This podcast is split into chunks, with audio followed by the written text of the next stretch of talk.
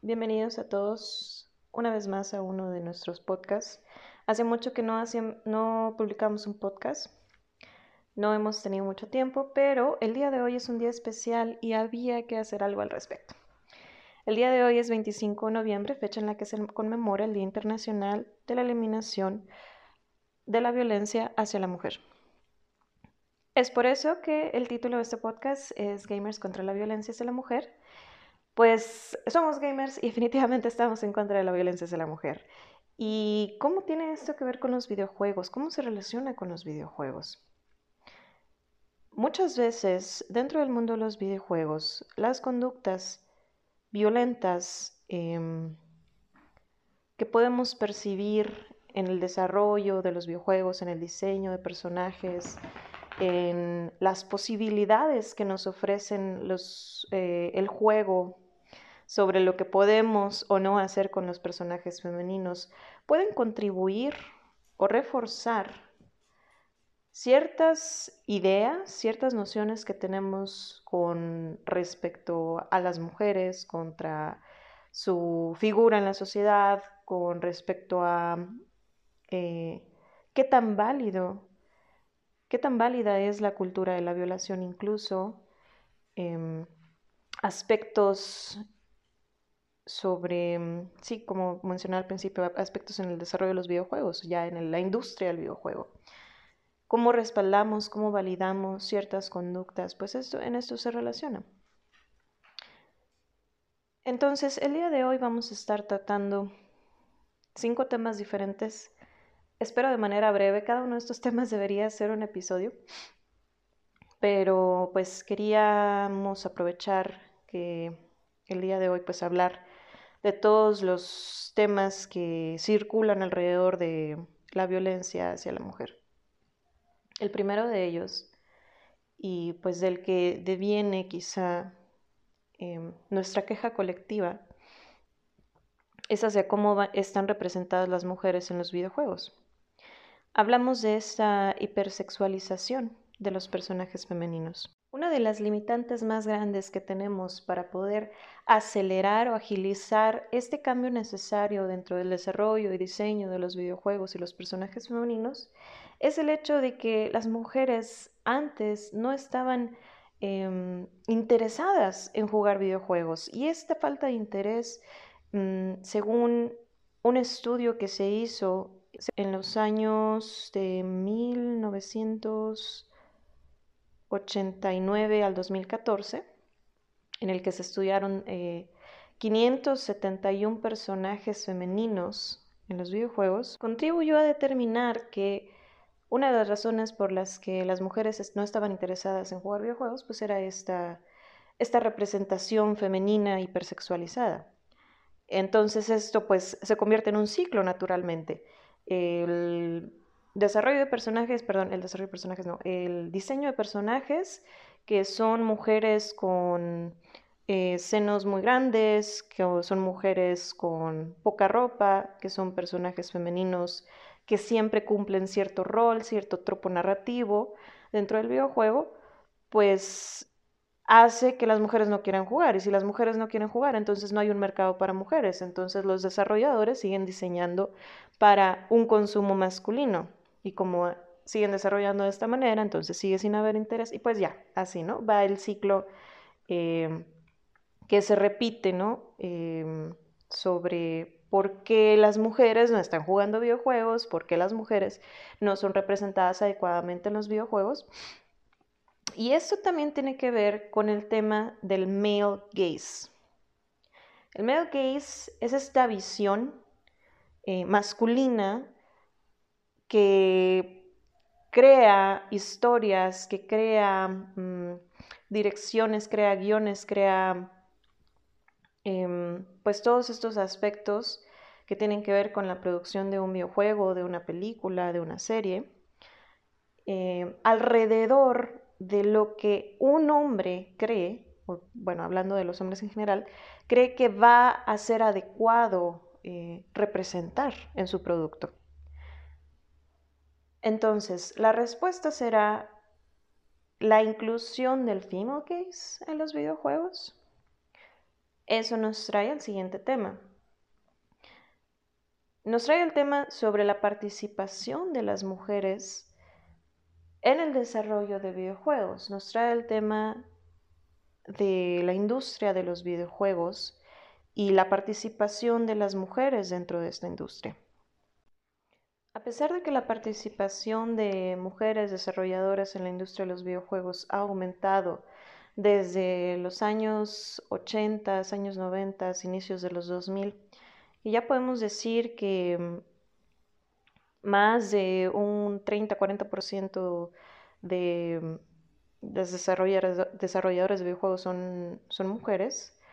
Em, y ojo, aquí no estamos contando la diversidad. Em, aún así, no podemos decir que esto es garantía de que cada vez se desarrollen juegos que representan mejor a las mujeres. Hemos visto cómo el discurso ha cambiado quizá em, al empoderamiento femenino a través de estos personajes. Lara Croft es el, es el ejemplo perfecto de esto, que incluso hay, un, hay algo que se llama el fenómeno, el fenómeno de Lara, creo eh, sí, el fenómeno de Lara. Y mm, en el que el cambio de su personaje a través de los años, desde una broma entre los desarrolladores sobre este personaje con gran busto y cadera larga, cintura pequeña, eh, piernas grandes, que tiene aventuras en trajes pequeños y ajustados, pues ha ido evolucionando a lo que nos quieren hacer creer que es una película, digo, una película, un personaje del tipo héroe. Nos venden o nos buscan vender esta idea de que eh, personajes como el de Lara ya son los héroes, ya son los protagonistas de la historia, ya estamos ahí, ya estamos en el empoderamiento de las mujeres dentro de los videojuegos, ¿qué más queremos, no? Sin embargo, de alguna manera, el ángulo real desde el que se toman estos personajes sigue posando su valor, em, se, sigue, se sigue poniendo en énfasis su valor sexual. Se sigue utilizando como un producto que va dirigido hacia la audiencia masculina. Por más que veamos a mujeres protagonistas en las portadas de los videojuegos, seguimos apelando a su valor sexual. Seguimos viendo ese valor como el punto de venta, el punto de consumo. ¿Por qué? Porque reconocemos o pensamos, ¿verdad? Que nuestra audiencia sigue queriendo esto, ¿no? Sigue pensando esto, sigue siendo mayormente masculina y por lo tanto esto es en lo que nos vamos a enfocar. Entonces, cuando analizamos los videojuegos desde una perspectiva de género, tenemos que fijarnos en si la narrativa que se le está dando, la historia que se le está dando, el background que se le está dando a este personaje es suficientemente complejo o profundo para realmente darle este papel de héroe. Analizando también las interacciones que el personaje tiene dentro del videojuego con otros personajes, cuáles son sus motivaciones, y si, no sé, hasta si finalmente eh, termina o no con una, eh, un interés amoroso, qué tipo de relación tiene con ese interés amoroso, no sé, hay muchas cosas que analizar en cuanto a los tropos femeninos, los tropos femeninos dentro de las narrativas, que son análisis muy padres que nos da Anita Sarkeesian en su serie de YouTube sobre análisis de, personajes de videojuegos y películas y tropos narrativos, que se los recomiendo mucho. Entonces, pues sí, hay muchas cuestiones eh, en cuanto al desarrollo de, de, los personajes, de su narrativa, de su diseño, que todavía no están permitiendo de manera completa o de manera integral eh, que se observe al género o que se observe, perdón, no que se observe el género, perdón, que se observe a la mujer o a las figuras femeninas como humanos, como incluso mm, personajes o personas pues dignas de respeto, ¿no? Esto que les estaba comentando sobre la participación de las mujeres en el desarrollo de videojuegos, pues de nuevo, ¿no? Es otro tema sobre su participación eh, en, estos en, estos, en estos videojuegos y por qué también, hay que cuestionarse, por qué también mm, si hay mayor participación de ellas, si ya están en los estudios, ¿no? ya, ya hay un cierto porcentaje de, de mujeres participando en el desarrollo de los videojuegos, ¿por qué no estamos viendo más el female case? Esto como lo vimos hace poco con el tema mm, que, empezó, que empezó con el tema del movimiento de Me Too, a través de el, cual resultó ser un instrumento para muchas mujeres para denunciar em, comportamientos de acoso, violencia, abuso dentro del dentro de todos los espacios en los que nos desenvolvemos, desenvolvemos las mujeres. Eh, y a raíz de este tipo de movimientos también llegamos a ver el momento en el que se denuncia, em, se empieza a denunciar también a la industria de los videojuegos y el abuso que muchas desarrolladoras tienen que tienen que sufrir, tienen que experimentar para poder simplemente mantener su trabajo, que generalmente es un trabajo que no es remunerado equitativamente, que es un trabajo triple, que las mujeres para llegar a estos puestos, para llegar a estos a lograr estos empleos, tienen que trabajar el triple que un hombre para demostrar su valor dentro de la empresa, que muchas veces también tienen que asumir roles dentro de, dentro de la industria, como, no sé, tráeme el café, saca las copias y así, porque pues este es tu rol, ¿no? Se enfrentan a muchos tipos de violencias que les impide llegar a los puestos de poder, llegar a los puestos en los que realmente pudieran tomar decisiones sobre el diseño de personajes o, o el guion o, el, o la historia de los mismos. Entonces sí, todavía, pues así como lo vimos en la demanda de hace poco, todo el rollo que hubo con Activision Blizzard, mm, sabemos, ahí nos damos cuenta que, que, todavía el problema está muy real, es muy cercano y que todavía nos falta mucho, mucho camino para poder lograr esa equidad que permita una adecuada implementación del female gaze. Esto es diferente y lo vemos en, la industria indie. En los juegos independientes, los juegos independientes son muy buenos referentes de la perspectiva de género dentro de la narrativa de los personajes. En los videojuegos independientes, aquí pues ya es, ya, ya se tratan temas profundos, temas sociales, ya es, ha evolucionado tanto en cuanto a mm, conciencia social em, esta parte de la industria. Sin embargo, em, pues estudios grandes todavía se niegan a, implementar o a desarrollar, a implementar la perspectiva de género dentro de sus de sus videojuegos y a desarrollar personajes que representen mejor a la comunidad de jugadores, que nos representen a todos. Esta clase de empresas todavía niegan el hecho de que somos muchas las mujeres que jugamos y somos muchas las que queremos aún más vernos bien representadas y no nada más mujeres, sino pues la gran diversidad de personas que jugamos. Y eso nos lleva también al tema de la violencia y el acoso en los juegos en línea. En este tema vamos a hablar realmente de lo que de cómo se vive la violencia hacia la mujer, en el abuso verbal en el abuso sexual incluso, porque recordemos que abuso sexual también es, em, también es mandar imágenes no solicitadas, también es la, el hostigamiento,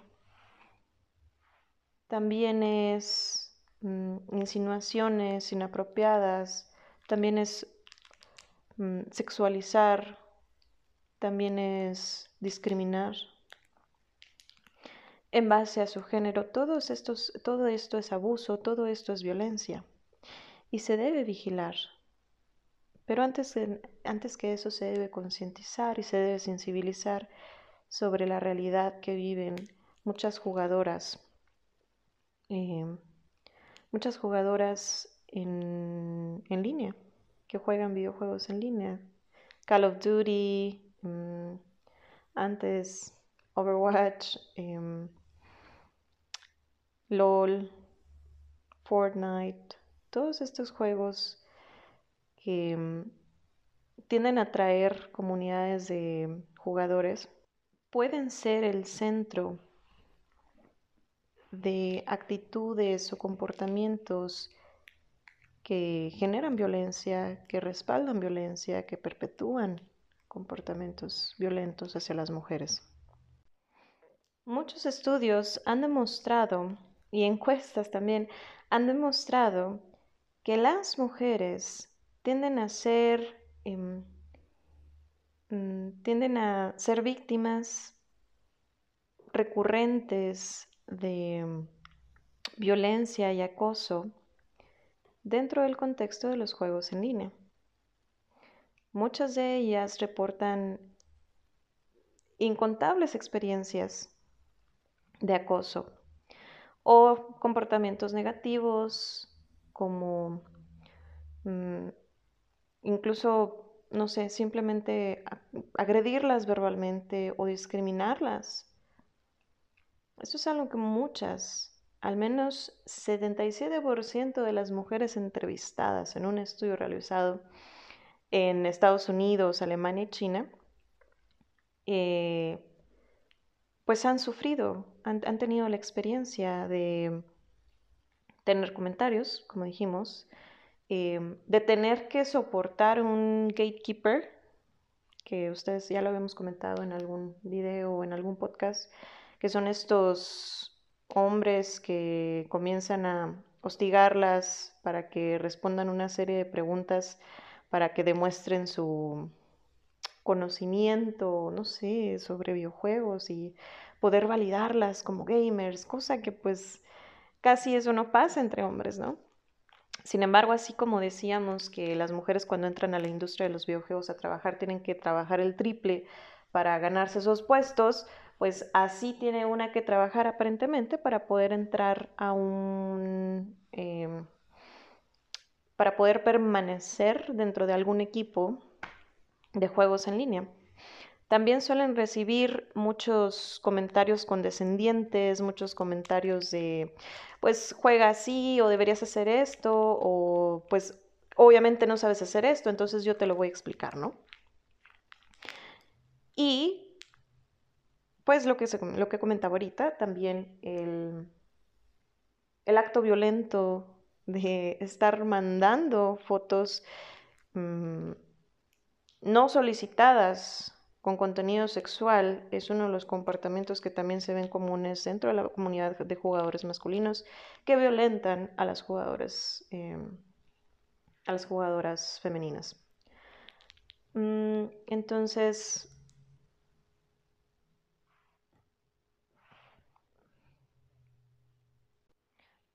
cómo se traduce esto en el comportamiento de las mujeres también? dentro de los, videojuegos que se juegan en línea? Bueno, primero que nada, obviamente las repercusiones psicológicas, la falta de apoyo social y el anonimato tan tremendo de estos actores ha llevado a muchas mujeres a alejarse de los videojuegos o a cambiar constantemente de, de grupos, a aislarse, a em, jamás prender su micrófono, tener gamer tags que claramente sean masculinos em, y otros mecanismos que tienen que desarrollar para que no se sepa que son mujeres, para poder evitar estas situaciones de acoso, de violencia, de abuso em, verbal, psicológico. Es tremendo. ¿Cómo, de nuevo, vamos a volver a este ciclo en el que las mujeres no están jugando videojuegos? No sé si se escucha el ruido que estoy haciendo con este dulce que estoy comiendo. Las mujeres no juegan videojuegos porque no se ven representadas en ellos o porque se ven representadas de una manera que no les agrada. Y también cuando empiezan a jugar juegos en línea, pues sufren de este, esta violencia y todavía más se desaniman, ¿no? Eh, de alguna manera muy, muy forzada y muy, muy, muy violenta. Pues sí, están, están dejando o están creando que la idea de que sí, los videojuegos nada más son por para hombres, porque la toxicidad tremenda que existe en estos ambientes, pues es lo único que permite, ¿no? Entonces, ¿cómo vamos a pensar en que a las mujeres se les incluya o se les representa adecuadamente si no pueden ser partícipes del desarrollo de los videojuegos, si no pueden ser partícipes de, los, de las actividades deportivas, si no pueden o si no se sienten seguras de ser partícipes de esto, si no se ven representadas adecuadamente, porque a su vez no son contratadas y así, les digo así, nos podemos ir, es un círculo bastante mm, sencillo de imaginar, bastante sencillo de, representar. Por último, el, último tema hablando de representación es el tema sobre si los videojuegos son la causa de comportamientos violentos en los usuarios. Esta es una pregunta que constantemente se hacen los padres, que constantemente se hacen los educadores, mm, eh, pues preocupados, ¿no? Y justamente preocupados sobre si lo que está jugando mi hijo lo va a volver una persona violenta. Y hemos visto que se han publicado diferentes artículos sobre el tema, que incluso nuestro presidente aquí en México pues lo ha respaldado, esta idea de que los videojuegos hacen a los niños violentos o a los usuarios violentos. Bueno, afortunadamente hemos, hemos tenido y hemos encontrado em, diferentes estudios que nos hablan sobre el tema. Uno de estos estudios fue realizado en una universidad de Belga, titulado El impacto de los videojuegos y la sexualización y el contenido sexual en en la aceptación del mito de la violación.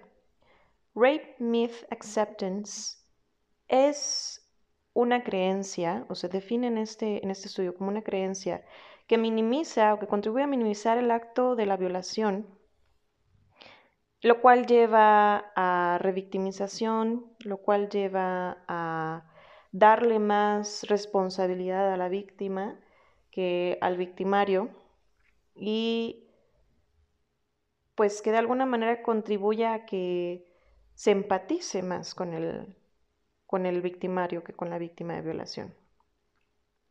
En este estudio, las conclusiones, los hallazgos de este estudio fue que efectivamente, mientras que los videojuegos mm, no, hacen, no hacen a una persona violenta, lo que sí hace es quizá quitarle o restarle sensibilidad hacia los temas sobre violencia hacia la mujer.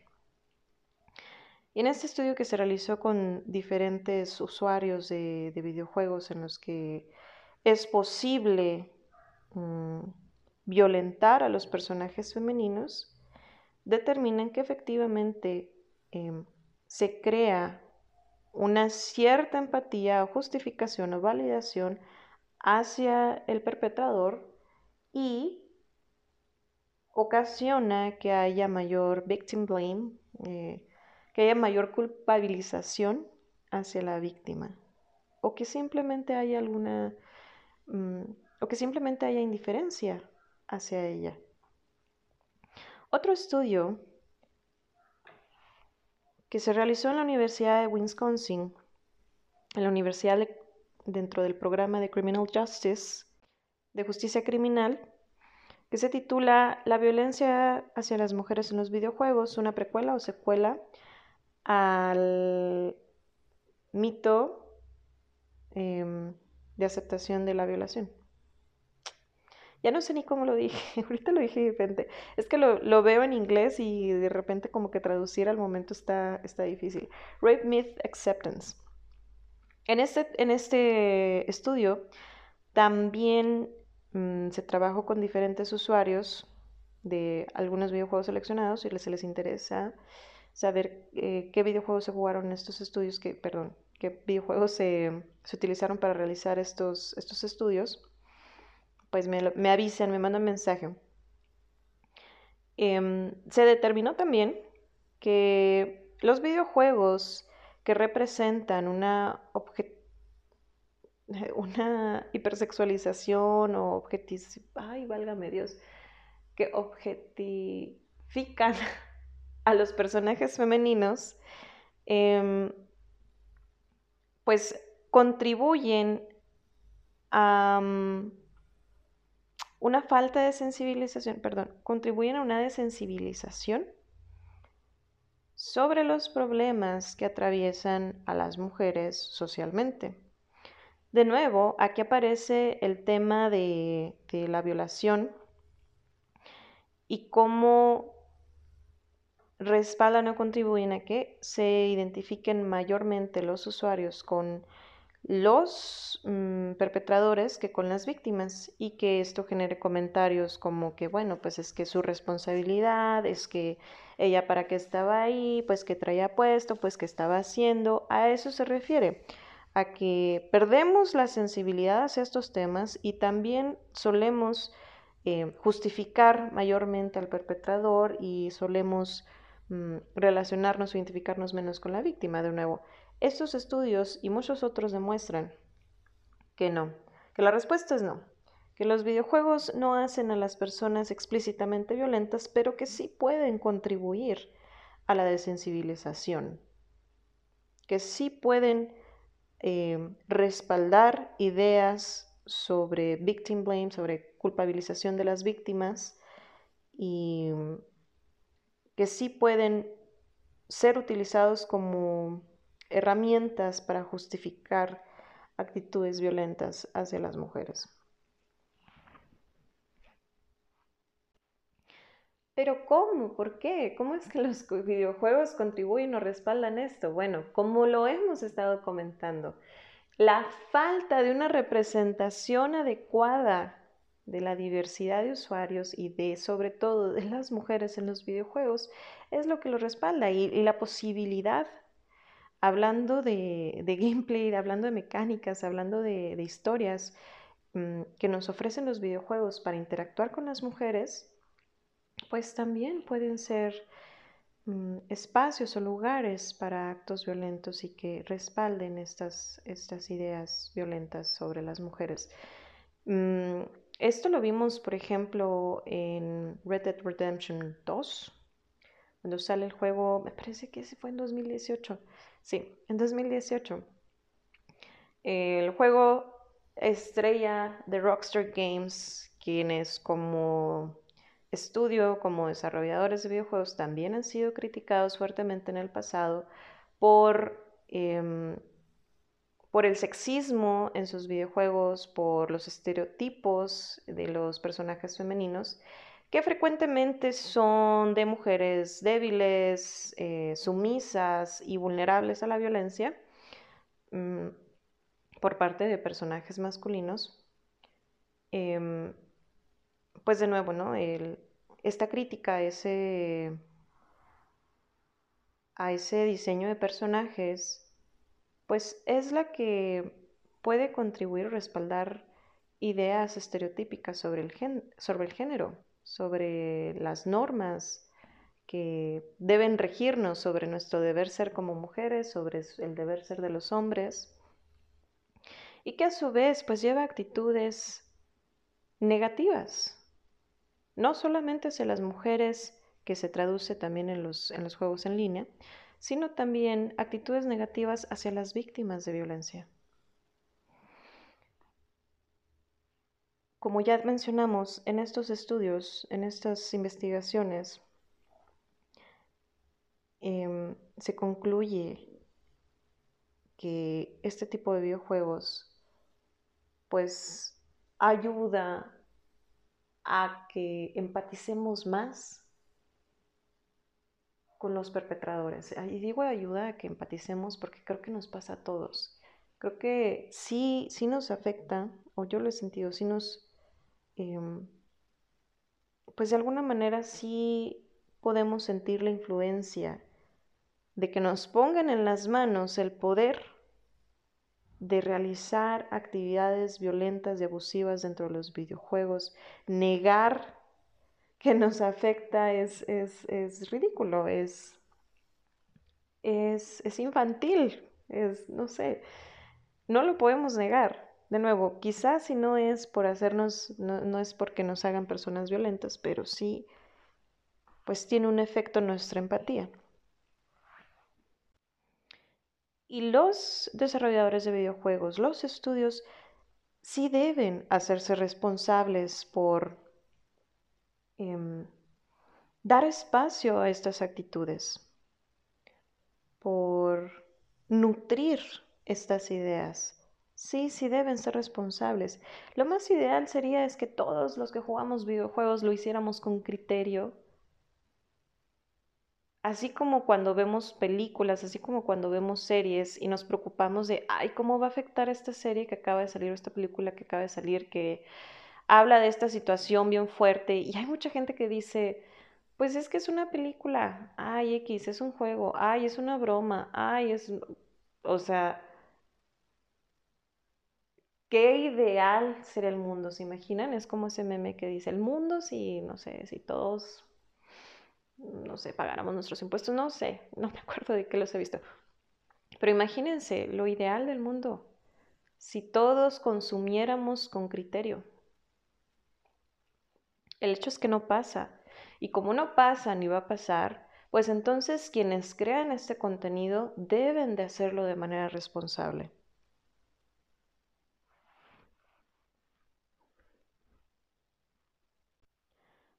Porque si no nos hace ruido, si no nos hace ruido que en el momento en el que algún usuario publica un video eh, donde la violencia hacia un personaje femenino es explícita y vemos lo tremendamente celebrado que es este usuario por hacerlo, en serio, en serio no nos debemos preocupar. ¿En serio debemos decir X es una broma? De verdad, o sea, de verdad no les hace ruido, de verdad no les resuena, o sea, de verdad piensan que podemos ir al mundo libremente solamente teniendo ideas súper tóxicas y nocivas y pues nomás son ideas, ¿no? Nomás es un video. Y nada más son no sé, quizá millones, la verdad no me puse a ver cuánta gente le dio like o compartió, comentó lo que sea a favor de, este, de este video, que pues ni siquiera sé si todavía está en YouTube, pero pues en su momento lo, escuchamos mucho. Eh, ¿De verdad no nos debe preocupar que tantas personas celebren este contenido? ¿De verdad debemos ignorarlo? ¿De verdad no es un, un foco rojo de cómo están llevando tanto la masculinidad los hombres, los usuarios, como el cómo están llevando em, el desarrollo de personajes femeninos y masculinos y los permisos o licencias que les damos a los usuarios sobre lo que pueden y no pueden hacer en los videojuegos. Ahora, también este, el tema de los jugadores que publican sus gameplays o que hacen streams, hay una constante presión de que las experiencias dentro de los videojuegos que se juegan sean inapropiadas o sean experiencias que son socialmente inaceptables en la vida real, que pueden incluir suicidios, eh, asesinatos, actos sexuales, violencia y pues, ¿qué nos dice eso de nosotros? O sea, no, no, no, no, no podemos ignorar que son actitudes, conductas alarmantes. Son alarmantes, son alarmantes ahorita en una sociedad que pues está luchando por transformarse, pero la verdad es que como vemos las estadísticas eh, de violencia, feminicidios, de acoso, eh, denuncias por acoso, de abusos, pues no, no podemos decir que ya estamos en ese cambio y que ya podemos hacer chistes al respecto. No, no, no estamos ahí. Entonces, pues tenemos que, que buscar un consumo responsable de estos productos. Exigir que se hagan productos que son responsables, que son sensibles hacia las problemáticas que viven muchas mujeres a diario. Pero también nosotros, nuestra responsabilidad como usuarios es consumir de manera responsable estos productos. Y un primer paso para poder empezar a jugar con criterio es reconocer es reconocer el papel que los videojuegos tienen en nuestra percepción del deber ser, tanto de las cosas, de la realidad, de las mujeres, como de la masculinidad, como de los comportamientos también que aplaudimos de los eh, de la comunidad gamer, de los hombres que juegan estos videojuegos. Em, y, se sienten con la licencia o la libertad de, realizar pues actos violentos ¿no? hacia los personajes de los videojuegos. No, podemos seguir diciendo es solamente un juego. Eso no, no podemos seguirlo diciendo si este juego es un reflejo de comportamientos sexistas, misóginos y actitudes violentas. Tienen que cambiar. Nosotros tenemos que aprender a identificarlos y demandar que esto, que esto cambie. Tener el diálogo con nuestros amigos, tener el diálogo sobre qué es lo que representa para mí lo que está pasando, lo que, lo que me demuestran que, perdón, lo que representan estos, estos personajes. Claro, sabemos que la, el anonimato es una ventaja y es un instrumento que mayoritariamente van a utilizar eh, personas que buscan, no sé, violentar de alguna manera y que podemos decir X, son personas que no tienen vida, son personas que son miserables y pues no hay que tenerles más que lástima. Bueno, nosotras como mujeres no podemos darnos ese lujo de nada más tenerlos lástima porque sí nos afectan, porque de nuevo, todo este ciclo violento del que somos parte todos. Em, no va a parar nada más con ignorarlo, no va a parar nada más con, pues empiezo a jugar otro juego o me cambio de foro o me cambio de grupo o... Pues sí, no basta con ignorarlo, porque para nosotras, pues ya es difícil es difícil no vernos representadas, es difícil mm, no poder animarse a jugar un juego en línea o tener que estar desarrollando los mecanismos que ya mencionamos. Es difícil em, pues llegar a pensar a trabajar en la industria de los videojuegos. Eh, es difícil hasta simplemente hablar de videojuegos de manera tranquila y sin presión cuando estamos hablando con otros hombres porque luego salen los gatekeepers y sentimos que tenemos que dar cierto ancho para decir que somos gamers. Em, es difícil para quienes han sido víctimas de acoso real, de hostigamiento laboral, de violencia sexual dentro de la industria de los videojuegos, eh, por el simple hecho de pensar que esta es una industria hecha únicamente para hombres. Tenemos que aceptar esa realidad sobre que todavía nos falta mucho trabajo. Es muy fácil poner, subrayar todos los avances que han tenido las mujeres dentro de la industria. Es muy, es muy fácil y muy bonito. hablar y reconocer y enaltecer los personajes femeninos dentro de los videojuegos que sí representan adecuadamente a varios tipos de mujeres, no nada más una, y no nada más una que ha sido creada como producto para los hombres, para el consumo masculino, es muy bonito nuevo. Eh, porque sí tenemos, ya tenemos, ya tenemos videojuegos que han logrado esto, tanto desde la fase de desarrollo como hasta el producto final y la entrega hacia las usuarias y los usuarios. Pero no dejemos que ese discurso que enaltece todas estas virtudes y todo este progreso nos haga creer que ya estamos donde deberíamos, que ya no hay trabajo por hacer, que ya no hay nada de qué quejarse, porque lo seguimos viendo, seguimos viendo esta violencia, estas violencias constantes, siguen ahí. No podemos ignorar a las víctimas que siguen siendo parte, que siguen siendo, eh, que siguen siendo violentadas.